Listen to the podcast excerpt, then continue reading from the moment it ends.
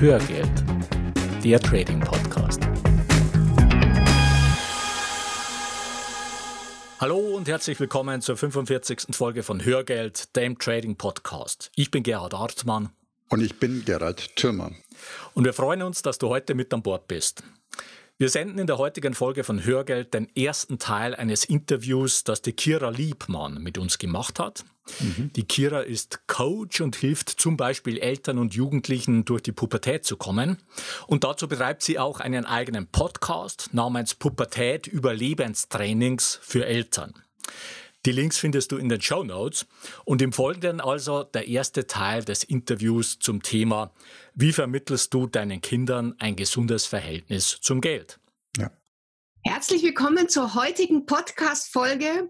Wir haben heute ein Thema dabei, auf das ich mich wahnsinnig freue, weil es nicht nur für die Teenager interessant ist, sondern auch für uns Eltern ganz, ganz viel Wissen beinhaltet. Und zwar habe ich heute den Gerhard und den Gerald vom Hörgeld-Podcast eingeladen, dass wir uns um das Thema Finanzen unterhalten. Ich freue mich wahnsinnig, dass ihr beide da seid.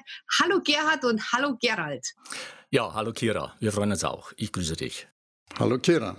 Hallo, ihr Lieben, wenn euch jemand fragt, ähm, der euch nicht kennt, was macht ihr denn so? Wie würdet ihr das erklären?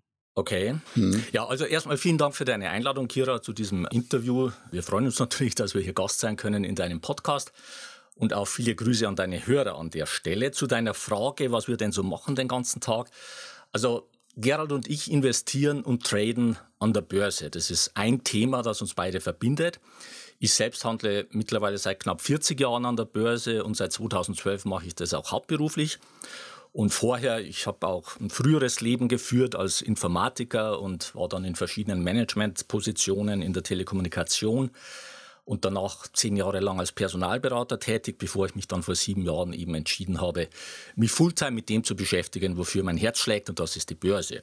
So, und neben unserem eigenen Trading geben wir aber auch Börsenwissen weiter. Wir möchten damit einfach aufklären und auch das notwendige Wissen vermitteln, das man einfach benötigt, um an der Börse nachhaltig erfolgreich sein zu können und wollen einfach auch dazu beitragen, dass mehr Menschen die Chancen erkennen, die die Börse ihnen bietet.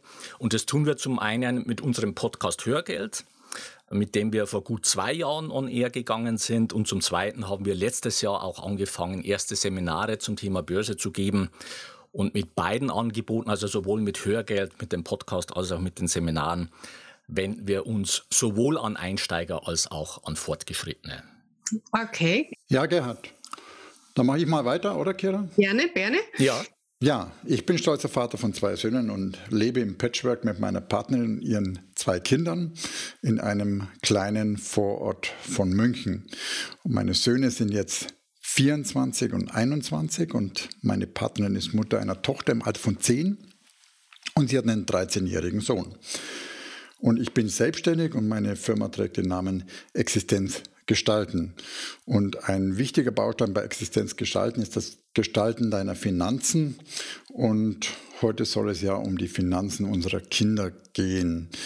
Und Gerhard und ich betreiben ja den Podcast Hörgeld und die Seminare, die Gerhard hast du ja schon erwähnt, eben Seminare zum Vermögensaufbau.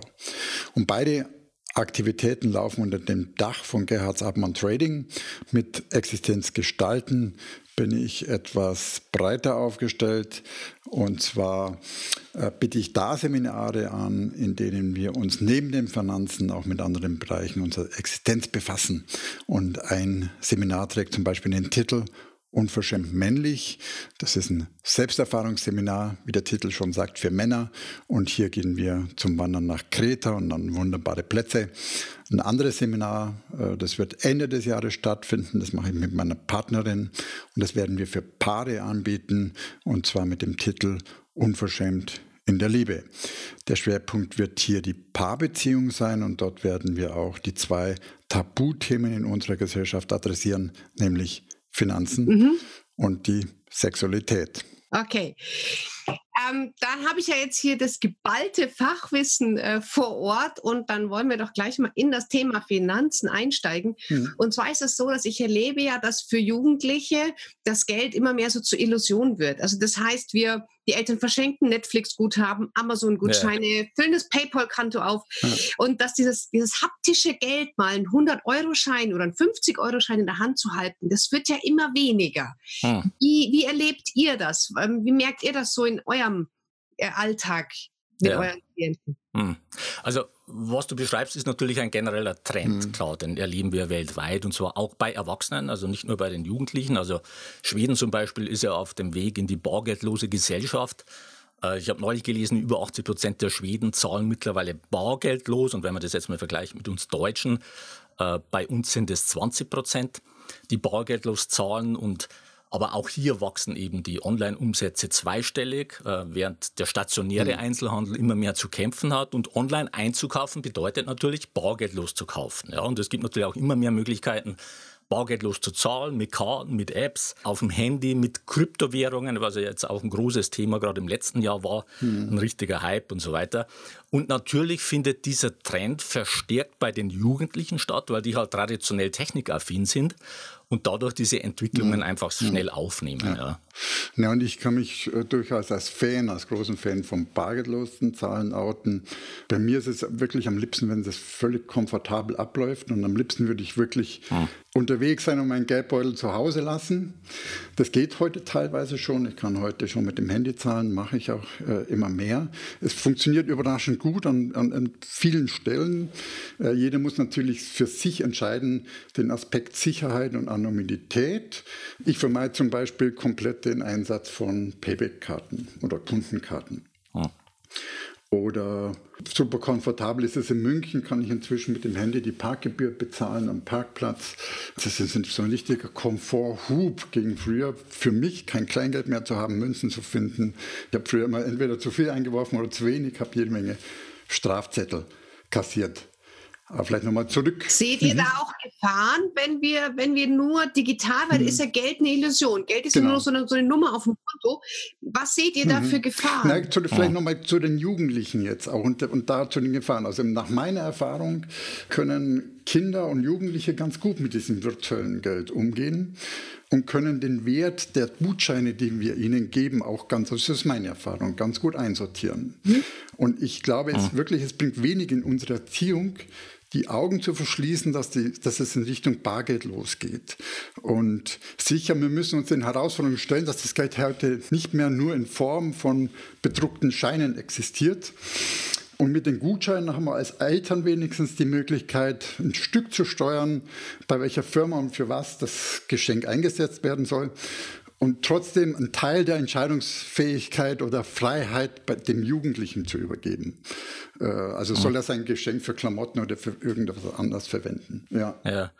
Also ich denke grundsätzlich ist es bei vielen, wir kommen vielleicht auch später nochmal dazu, ja. auch Erwachsenen ein Problem, ein bewusstes Verhältnis zum Geld zu entwickeln. Das heißt, mhm. da ist ohnehin schon viel ja. Arbeit. Und diese Entwicklung hin zu immer mehr Virtualität und immer mehr äh, bargeldlos, die macht es an der Stelle nicht einfacher. Und diesen bewussten Umgang mit Geld zu fördern, insbesondere dann auch bei den Jugendlichen, wird natürlich noch herausfordernder durch die ja, Digitalisierung. Ja. ja. das muss man schon sehen. Ja, genau, das ist, das ähm, ist die ähm, Herausforderung. Und für die, ja. die gilt es einfach, neue Wege zu finden. Ja, weil ich sag mal, das Problem ist einfach, dass wir in einer digitalen und zunehmend virtuellen Welt leben. Mhm wir selbst als Menschen, wir sind aber nach wie vor analog und wir funktionieren auch analog. Das heißt, da braucht es einfach noch mehr Anstrengung, um das Bewusstsein für Geld herzustellen. Das ist die Gefahr hm. dabei. Hm. Genau. Ja, und vor allem der Trend ist ja auch oft, dass es gar nicht mehr, also das ähm, Tauschmittel ähm, manchmal gar nicht mehr Geld sind. Es gibt ja zum Beispiel so ein Kindervideospiel, das Fortnite, ja. da ja. kannst du dir Boni für ja. deinen Krieger kaufen, indem du ja. dir Gutschein kaufst, in ein Geschäft gibst, dann kriegst du einen Code und den tust du dann wieder äh, irgendwo eintippen und da geben die ihr ah. ganzes Taschengeld ja. und alles äh, für solche Sachen aus, weil ja, man nicht sieht, wie wenig Scheine eigentlich nur noch mhm. dann da mhm. sind. Ne? Ja, das ist natürlich ähm, die Gefahr dabei. Das heißt, der Bezug geht immer mehr und mehr verloren, wobei man muss sagen, äh, in den meisten Fällen ist er gar nicht da. Also jetzt nicht, nicht mal äh, zum Bargeld, aber es wird natürlich nicht einfacher damit. Wichtig ist, wir werden ja nachher auch nochmal zu, zu Aspekten kommen, dass man einfach ja, das Ganze ins Verhältnis setzt und irgendwo noch erkennbar ist, dass der Wert des Geldes, in welcher Form auch immer, kontingentiert ist. Das heißt, dass es einfach nicht beliebig verfügbar, beliebig vermehrbar ist und dass es auch Konsequenzen hat, ob ich mich für das eine oder für das andere entscheide. Ja. Definitiv. Jetzt ist ja aber so, dass Kinder ja nur mit Geld umgehen lernen können, wenn die Eltern das natürlich auch können. Also mhm. ich kann ja nur was mhm. vermitteln, was ja. ich selber auch kann. Ja, klar. Was sind denn so eurer Erfahrung nach die, die häufigsten negativen Glaubenssätze, die Menschen mit Geld verknüpfen? Mhm. Ah. Ja, spannend, weil genau die Frage stellen wir in unseren Seminaren. Und es sprudelt Antworten. Und interessant ist, es kommen ja. ausschließlich negative Glaubenssätze zurück. Also ich kann mich selten, ich weiß nicht, wie es dir geht, ich glaube, ich ja. kann mich gar ja. nicht daran erinnern, dass irgendwann ein positiver Glaubenssatz zu Geld zurückgekommen ist bei dieser Frage. Ah. Und es gibt Redewendungen und Glaubenssätze, die eigentlich praktisch immer kommen. Ja, ja, ja. Also das sind die Klassiker, die wir ja. da hören in den Seminaren. Ja. Also Geld verdirbt den Charakter, Geld belastet, Geld allein macht nicht glücklich, Geld ist nicht alles. Oder auch mal ein Bibelspruch, eher geht ein Kamel durch ein Nadelöhr, als dass ein Reich in den Himmel käme oder das letzte ja. Hemd hat keine Taschen und so weiter. Ja. Und es ist aber auch ein Stück weit äh, nach unserer Erfahrung ein deutsches Phänomen. Äh, in Deutschland hat Erfolg ja auch schnell einen zweifelhaften Ruf. Man hat es jetzt auch wieder sehr schön gesehen bei der Kandidatur für den CDU-Vorsitz. Ich meine, äh, Friedrich Merz, der hatte eher damit zu kämpfen, dass er jetzt beruflich erfolgreich ist und da entsprechend auch mhm. Geld mhm. verdient hat. Das war sicher kein Pluspunkt für ihn.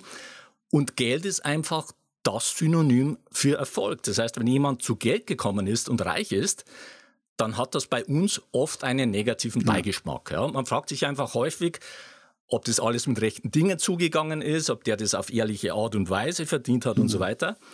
Und auch ganz im Gegensatz zu den USA. Dort ist ja Erfolg und Geld positiv besetzt und erfolgreiche und reiche Menschen werden dort bewundert. Und man zeigt dort auch seinen Reichtum offen. Ja, mhm. ja genau. Und auf der anderen Seite gibt es natürlich auch die Angst, dass das Geld nicht reicht in Deutschland.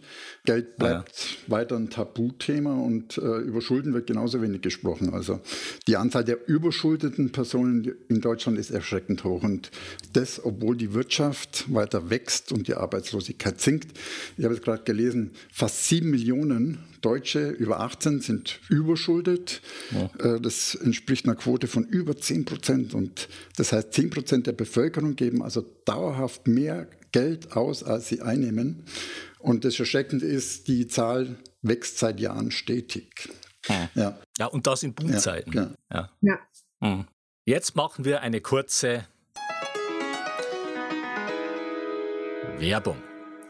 Gerald und ich haben uns ja entschieden, Werbung für Blinkist zu machen. Blinkist ist eine App, mit der du dir die Kernaussagen aus über 2500 Büchern in nur 15 Minuten durchlesen oder super praktisch anhören kannst und deshalb erfährst du jetzt mehr über Blinkist. Blinkist bringt die großen Ideen der besten Sachbücher auf dein Smartphone. Entdecke mit der App über 2500 internationale Sachbuchbestseller und die beliebtesten Ratgeber zu Produktivität, Karriere, Psychologie und viel mehr in unterhaltsamen Kurztexten oder Audiotiteln. Innerhalb von 15 Minuten erschließt du dir mit Blinkist die Kernaussagen eines Sachbuchs, egal ob Karriereratgeber, Meditationsguide oder Biografie.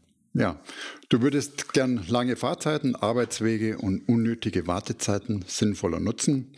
Dann ist Blinkist die richtige App für dich. Genau, denn Blinkist ist eine App, mit der du dir die Kernaussagen aus über 2500 Büchern in nur 15 Minuten durchlesen oder super praktisch anhören kannst. Und das Spektrum der Sachbücher reicht von Psychologie über persönliche Entwicklung, Business- und Leadership-Ratgeber, Biografien, populärwissenschaftliche Bücher, Börse und Geld, wie zum Beispiel Unangreifbar, deine Strategie für finanzielle Freiheit von Tony Robbins, bis hin zu Gesundheit, Fitness und Ernährung. Du findest bei Blinkist alles Mögliche. Mhm. Und am Ende von jedem Titel bekommst du konkrete Handlungsanweisungen, zum Beispiel Regeln für Kommunikation, Tricks für Gehaltsverhandlungen oder Lifehacks für deine Produktivität. Und übrigens, die Titel werden von echten Menschen gelesen und produziert. Und jeden Monat kommen etwa 40 Titel hinzu, nur 15 Minuten pro Titel zum mhm. Lesen oder zum Anhören. Und im Moment gibt es eine Aktion exklusiv für dich als Hörer von Hörgeld. Auf blinkist.de slash Trading Podcast erhältst du 25% Rabatt auf das Jahresabo Blinkist Premium. Ich buchstabiere Blinkist nochmal B-L-I-N-K-I-S-T. Nochmal der Link blinkist.de slash Trading Podcast. Und das Beste daran, du kannst dort alles erstmal kostenlos testen. Sichere dir jetzt 25% Rabatt unter blinkist.de slash Trading Podcast. Den Link findest du auch in den Show Notes. Ende der Werbung. Und habt ihr eine Idee, wie man diese Glaubenssätze aus den Köpfen wieder rausbekommt? Was macht ihr denn, wenn ihr hört, dass die Leute so negativ über Geld denken? Ja, also zunächst mal fängt das Problem ja schon vorher an. Die meisten Menschen sind sich nämlich ihrer Glaubenssätze gar nicht bewusst. Mhm. Ja, und das gilt nicht nur für Glaubenssätze, die das Thema Geld betreffen, sondern es gilt ganz grundsätzlich. Also man kann ja Glaubenssätze zu allen möglichen äh, Themen des Lebens haben. Und in der Schule lernen wir einfach nichts über die Funktionsweise unseres Unterbewusstseins. Ja, und wir lernen auch kaum etwas über Geld und Finanzen. Es gab zum Beispiel mal eine Umfrage 2017 von der ING DIBA, einer Direktbank, in Europa in 13 Ländern. Und das Ergebnis ist da einfach erschreckend. Nicht mal 20 Prozent der Jugendlichen haben in der Schule etwas über den Umgang mit Geld, Konten oder Aktien gelernt. Und die ja. Tendenz ist auch da fallend. Und über die Hälfte der Deutschen hat auf die Frage, haben Sie jemals Finanzbildung erhalten? Mit Nein geantwortet. Und damit liegen wir auf dem vorletzten Platz unter 13 Ländern mhm. in Europa hinter Rumänien und hinter der mhm. Türkei. Ja. Und das ist einfach eine katastrophale Situation. Und, und eine Konsequenz daraus ist, dass die meisten Menschen in Deutschland kein bewusstes Verhältnis äh, zum Geld entwickeln. Und es hängt einfach dann davon ab, ob man zufällig etwas Vernünftiges über Geld lernt, ob man an irgendjemanden gerät, der einem da weiterhilft und oft passiert das dann aus der Not heraus.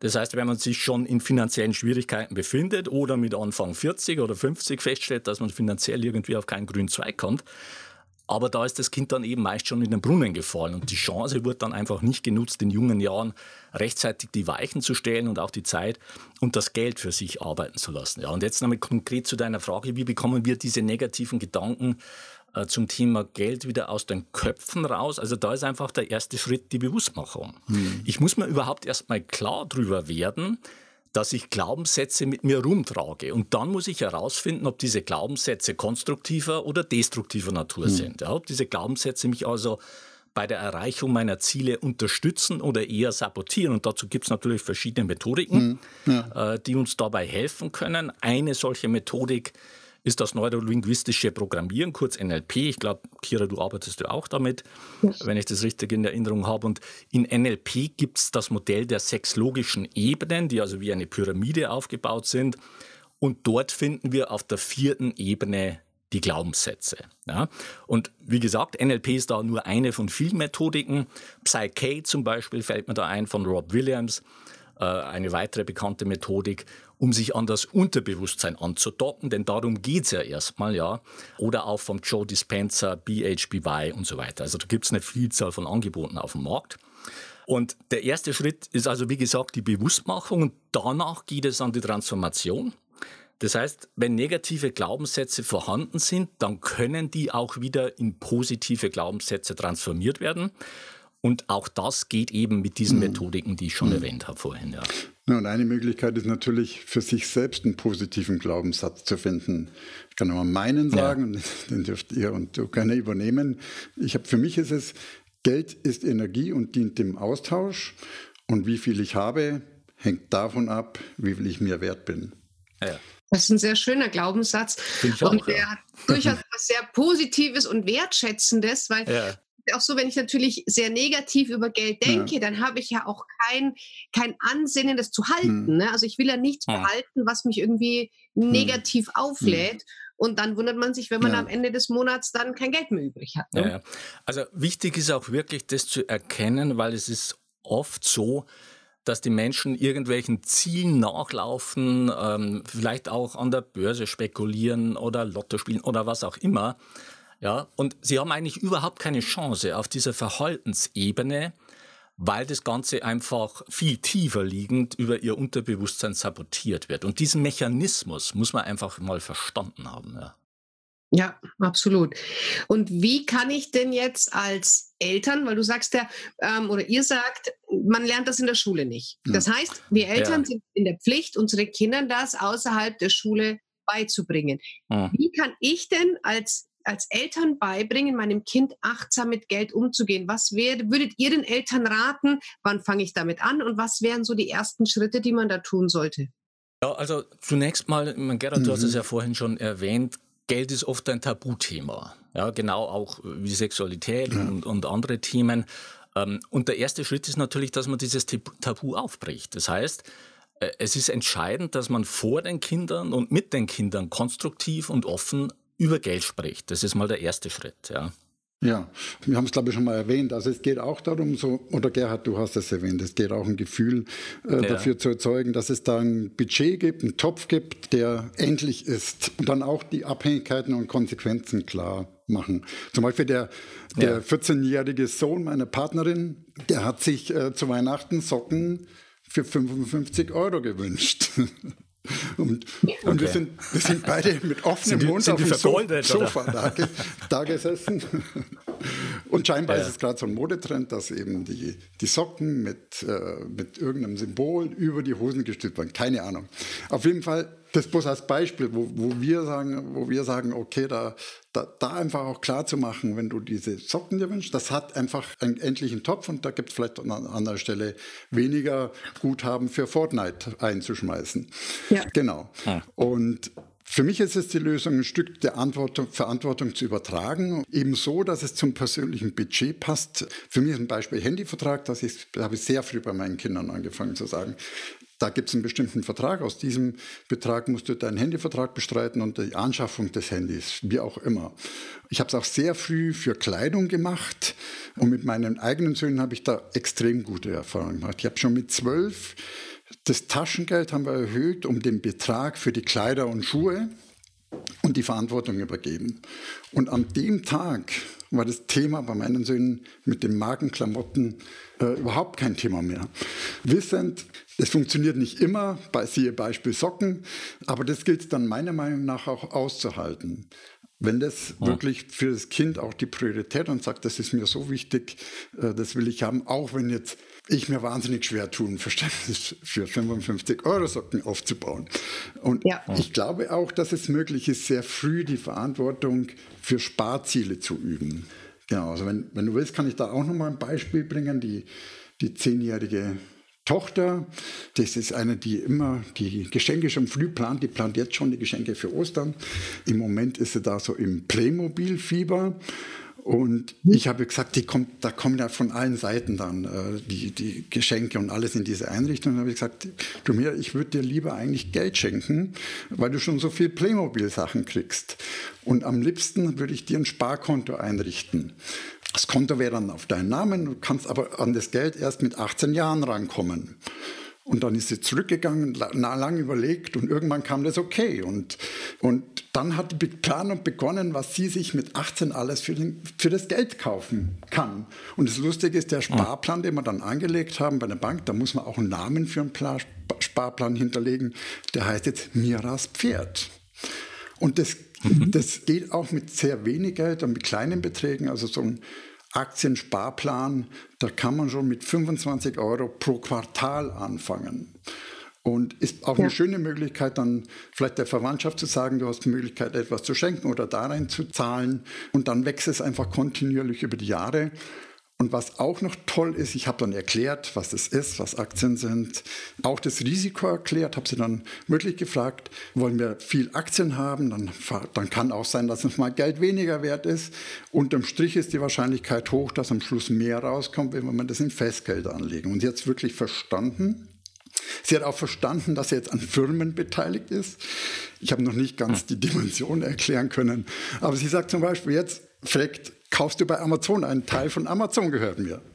Also es ist total, es ist wahnsinnig, es hat mich so wahnsinnig gefreut, genau. Und das hört sich jetzt so nach Basisdemokratie beim Sparen an. Und das fun funktioniert natürlich meiner Erfahrung nach nicht mit jedem Kind. Das ist auch klar.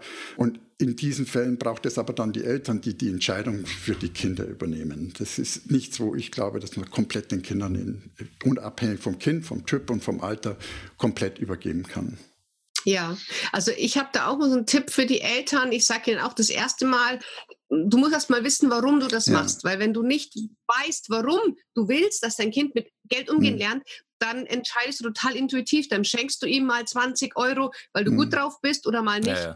einen schlechten Tag hast. Also mhm. dieses darum, warum wissen und ich bin auch ein Fan davon, wenn das Taschengeld leer ist, mhm. wird nichts geschenkt, dann wird mhm. gearbeitet. Dann gibt es ein Punktesystem, man kann sich das ja. irgendwie, dass die Kinder einfach lernen, Geld wird nicht hier wie, wie die Brötchen beim ja. Bäcker aus der Auslage ja. geholt, sondern da muss man wirklich was hm. dafür tun. Und dieses Bewusstsein muss Kinder unbedingt in die Köpfe kriegen. Sehr richtig, ja, sehr gut. So, an der Stelle blenden wir unser Haus und werden den zweiten Teil in einer späteren Hörgeldfolge senden. Hier nochmal der Hinweis auf unsere Seminare Systematischer Vermögensaufbau mit Trendfolge. Der nächste Termin ist der 18. und 19. Mai in München. Ja. Du kannst dir jetzt noch den Frühbucherrabatt von 100 Euro sichern. Den Link zu den ausführlichen Seminarinfos findest du in den Show Notes. Jetzt noch ein rechtlicher Hinweis. Die von uns bereitgestellten Informationen, Tools und Softwareprogramme dienen ausschließlich zu Informations- und Ausbildungszwecken mhm. und stellen keine Empfehlungen zum Kauf von Geldanlagen gleich welcher Art dar. Du bist für deine Anlageentscheidungen selbstverantwortlich. Und jetzt zu unserer Bitte in eigener Sache.